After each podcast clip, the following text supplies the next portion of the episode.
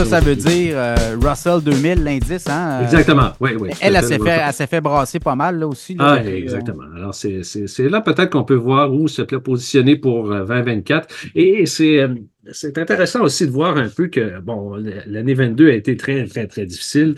Euh, et il y a toujours une association au cycle des, de, du rendement des, pas du rendement, mais des émotions des investisseurs. Hein.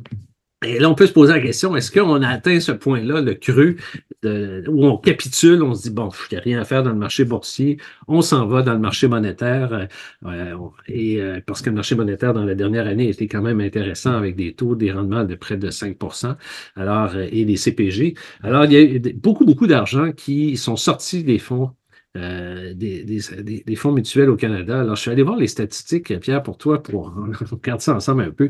Alors, euh, c'est 12,5 milliards de dollars qui est sorti depuis le début de l'année des fonds communs de placement au Canada. Donc, ça fait huit mois de suite que l'argent sort. Euh, et, Il y a plus de fonds que d'entrées, hein, c'est ça? Euh, oui, plus de, de, de, sorties. De, sorties que d'entrées, effectivement. Donc, et, et, ça, ça, ça veut dire 12,5 milliards. Ça comprend un milliard qui s'est déplacé du côté du marché monétaire.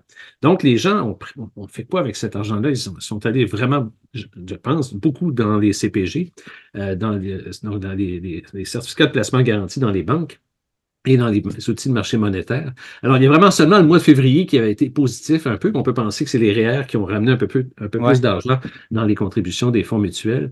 Mais euh, donc, c'est une année vraiment oubliée pour euh, les, les entrées nettes de fonds euh, dans, les, dans les, les, fonds mutuels au Canada. Donc, c'est vraiment les deux pires années, 22 et 23, depuis longtemps.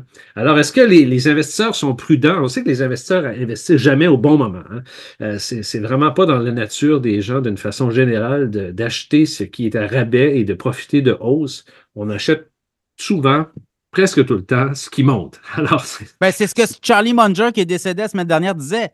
Il dit, euh, on, des fois, vous nous prêtez des intentions d'être bon, mais c'est juste qu'on achète quand il y a des gens qui nous le vendent à rabais. Là. Exactement.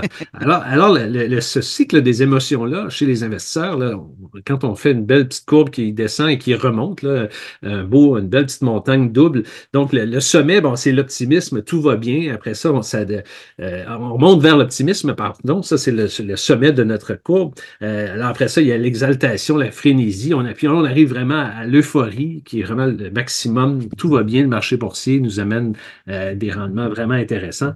Et après ça, bien on, on commence à redescendre de l'autre côté. Alors là, il y a le déni, il y a des phases de déni, d'anxiété. Là, on commence après ça à avoir peur. On commence à être déprimé et là, on commence à, paniquer puis on vend nos, stocks, on vend nos placements. Alors, euh, et euh, donc là, c'est les gens se disent, ça y est, on a manqué notre, notre phase de croissance, donc on va vendre pour se protéger. Et on vend, ouais, c'est ça, on vend à perte, là. Exactement. Et là, on arrive après ça, ce qu'on appelle la, capitulation, puis le découragement. Ça, c'est vraiment le creux de notre courbe qu'on vient de dessiner mentalement. Alors, et c'est là que l'opportunité, elle est au maximum. Quand on est vraiment dans le creux du marché, qui est toujours très difficile à détecter. Bien sûr, c'est pas facile de savoir si on a atteint le cru. Euh, alors, euh, mais c'est là que les, les, les, gens commencent à, mettre des sous, euh, qu'on devrait commencer à remettre des sous dans, dans, le marché et dans le marché des actions. Et après ça, bon, là, on a différentes phases. On est sceptique un peu à la reprise. On a de l'espoir. Après ça, oups, ça va mieux, le soulagement. Puis là, on revient à notre début où on était optimiste face à la, possibilité des marchés. Donc, ce cycle des émotions-là, on n'est vraiment pas programmé pour le prendre au bon moment. Tu as raison de mentionner que, Warren Buffett et Munger étaient des experts dans ça. Et ça m'amène à parler un peu aussi de, de type de placement. Il y, a, différents types. On a parlé des fonds mutuels tout à l'heure, mais on peut gérer notre argent avec des différents styles. Donc, ce qui a fonctionné en novembre et depuis le début de l'année avec les sept gros joueurs, c'est vraiment la croissance. Donc, on met l'accent sur les bénéfices actuels et futurs. Les technos, oui, c'est ça. Les technos, oui, exactement. Des, ça, des, qui ne donnent pas de dividendes, hein, qui génèrent la, la croissance euh, pure. Là. Tout à fait. Alors, on paye plus cher pour avoir ces titres-là dans notre portefeuille. Euh, les gestionnaires qui ont ce type de, de ce style de placement-là, croissance, donc eux choisissent ces titres-là et euh, ils vont investir donc dans ces compagnies-là. Puis le meilleur exemple, c'est Nvidia. je vais t'en parler un petit peu plus tard de, de cette compagnie-là. Alors, un autre type de, croissance qui existe, aussi un autre style de, placement qui existe, c'est la croissance à prix raisonnable. On appelle ça GARP en anglais, G-A-R-P. Alors ça, c'est encore de la croissance, mais on va attendre de voir des baisses dans, dans un marché et on va essayer d'aller chercher le prix le plus bas en fonction mais ce sont des titres de croissance quand même, mais à un prix raisonnable dans le marché. Alors ça, c'est ce que c'est un autre style que l'on retrouve chez des gestionnaires de fonds.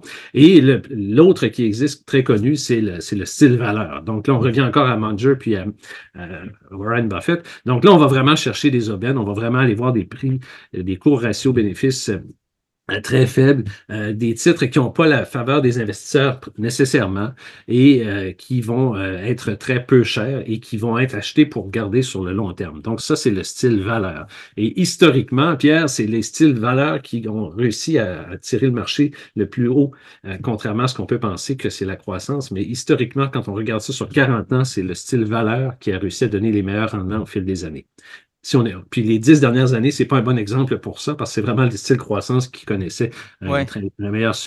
Et juste une parenthèse sur un autre style qui est moins connu, celui-là aussi, mais il y a quelques gestionnaires de fonds qui sont comme ça, qui sont des contrariés. Alors, eux, vraiment. Ils vont à l'inverse, eux autres. Ils vont l'inverse. Ils vont aller à l'inverse du courant dominant et euh, ils vont euh, vraiment se positionner quand le, le stock vient de dégringoler. Euh, un restaurateur, une chaîne de restaurants qui a eu de la contamination dans, un restaurant, par exemple, puis le, titre baisse de 30-40% mais c'était une compagnie, par exemple, qui faisait un bon bénéfice avant. Alors, le contrarien, lui, le gestionnaire de fonds, va se positionner dans cette compagnie-là parce qu'il croit que les chiffres sont solides et il va positionner ses, billes dans, dans cette compagnie-là. Donc, ça, c'est un style qui, en période comme actuellement, fait généralement assez bien parce qu'il y a beaucoup de compagnies qui ont baissé beaucoup à la bourse euh, dans les dernières années et qui n'ont pas encore redressé. Donc, le style contrarien, généralement dans les reprises, si on a une reprise, euh, se euh, réussissent généralement à bien faire. Donc, donc au Canada, là, la bourse canadienne a presque fait du surplace depuis un an, même tu disais plus loin que ça, là, 2022. Donc là, il y a des titres, je pense aux télécoms, comme BCE, comme TELUS, qui ont baissé beaucoup, qui ont des bons, des bons dividendes aussi. Éventuellement, ces titres-là vont redevenir dans les radars des gestionnaires. Là, exact. Quelque part, quelque part. C'est comme les banques. Les banques, pour l'instant, sont comme un peu mises de, sur le, bas de pénalité, là. Mais euh, les banques vont continuer à générer des dividendes puis de l'argent éventuellement. Là. Donc, ces titres-là vont redevenir populaires.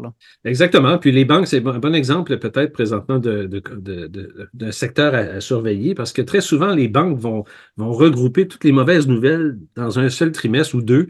Euh, donc, toutes les réserves qu'elles vont prendre, par exemple, pour faire face à des faillites. Hein. On sait que les banques, il faut qu'elles se, protègent en termes de, capitaux pour euh, faire face à des, faillites ou des creux économiques qui vont demander à décaisser ou des pertes d'argent. Alors, très souvent, les, banques vont, euh, regrouper les mauvaises nouvelles un peu dans certains, trimestres et par la suite vont être dans les premières à se repositionner pour aller repartir vers le haut. Alors, c'est peut-être ce qu'on va assister euh, au Canada parce que toutes les ben, banques. c'est cyclique, on va le voir, puis c'est comme ça. Hein, les gestionnaires de fonds dont vous êtes euh, travaille beaucoup avec aussi ce, genre de, de, secteurs-là qui sont, très, sont cycliques. Là. je voulais, un dernier, dernier point, peut-être que tu as placoté un peu de, bon, l'intelligence artificielle. Euh, je ne sais pas si tu as vu passer le, le, nouveau poste de, de, nouvelles euh, complètement créé. Oui, j'ai vu ça tout à l'heure. Écoute, c'est capoté. Là. Ouais, c'est euh, des images créées par de l'intelligence artificielle uniquement. Complètement, complètement, Donc, des animateurs qui sont devant toi, qui tu penses qu'ils sont vrais, puis qui bon, ils vont chercher les sources un peu partout sur Internet. Là, c'est, ils ont, se différencient de faire de la fausse nouvelle. Bien sûr, ils veulent faire de la vraie nouvelle, mais tout ça, c'est alimenté par l'intelligence artificielle. Et je, me fais poser la question un peu, Qu'est-ce qui, comment on peut se positionner dans cette vague-là? Euh, c'est un sujet qu'on a abordé, toi et moi aussi, je pense, dans le passé, mais c'est toujours important parce que c'est vraiment très, très gros. ce que l'on voit présentement avec l'intelligence artificielle, c'est un peu comme la révolution qu'Internet a fait dans les années 90. Et plusieurs pensent que c'est vraiment encore plus gros que ce qu'Internet a amené en termes de développement d'infrastructures, en termes de changement dans la façon dont on travaille. Donc, de l'intelligence artificielle, il va s'en retrouver partout. Et euh, NVIDIA est, un des premiers joueurs à avoir bénéficié énormément et à avoir tiré le marché vers le haut euh, depuis, le, depuis le début de l'année. En fait, depuis quelques années, NVIDIA va excessivement bien. Et j'écoutais euh, cette semaine un gestionnaire de fonds chez Fidelity qui s'appelle Mark Schmel, qui couvre beaucoup le secteur techno. Et il, vit à San Francisco, en Californie. Mais là, il est allé faire une tournée de plusieurs compagnies euh, des gros joueurs. Le seul qui n'a pas vu, je pense, c'est Alphabet. Mais il a vraiment fait le tour des, gros joueurs de la Californie qui, sont autant au niveau logiciel que du côté infrastructure. Et il disait que chez NVIDIA, dans la dernière année, il y a 77 leaders du monde qui sont passés dans leur bureau. Lui, il a rencontré le CFO, le VP Finance chez NVIDIA. Ils ont quand même leurs entrées, les gestionnaires de fonds. Et euh, il disait, écoute, on a eu 77 leaders qui sont passés, donc des présidents de pays, des premiers ministres qui sont passés dans les bureaux d'NVIDIA dans l'année. C'est pour te dire un peu le poids énorme de cette compagnie-là, qui fabrique donc des, processeurs qui permettent à l'intelligence artificielle de rouler dans les salles de serveurs. Donc, tout, le changement que les salles de serveurs doivent se faire euh, pour répondre à cette demande, donc euh, au niveau de l'intelligence artificielle. Et la, NVIDIA donc, fabrique ces microprocesseurs-là. Euh, comme d'autres joueurs. Il y a AMD aussi qui est le, deuxième. Alors, qu'est-ce qu'on décode de tout ça? c'est que c'est l'infrastructure hein, qui bénéficie, un peu comme Cisco l'avait fait quand l'Internet a commencé. Il fallait mettre des tours un peu partout, des antennes, de la, tuyauterie pour faire passer Internet partout sur la planète. Alors, ces joueurs-là d'infrastructure, on en bénéficie énormément. Et par la suite, toutes les compagnies de l'écosystème, les logiciels, les Microsoft qui ont avec leur chat GPT, tout ça, se greffent à ça, apportent des applications qui s'appliquent qui vont se retrouver en entreprise et les entreprises et nous, on va en bénéficier énormément. Pour les services, ouais, aux, les services particuliers. Alors, Schwell, disait que le, price earning de, de, de, NVIDIA était pas cher parce qu'il était à 63. Imagine, le price earning à 63. Mais si tu le compares à juillet, il était à 245 puis mettre les choses en, parallèle un peu, le Standard Poor's est autour de 24 présentement. Donc, NVIDIA, selon lui, était... Ça, c'est les ratios court-bénéfice. Court-bénéfice, oui. à 63. Il, était à 63 fois, oui, le coût, donc, euh, le, donc le prix sur les bénéfices. Donc, c'est le coût. Le coût et euh, donc, il était à 245 en juillet, mais là, le stock a monté, c'est certain, quand une des ouais, Les revenus aussi ont explosé, donc là, les ratios baissent.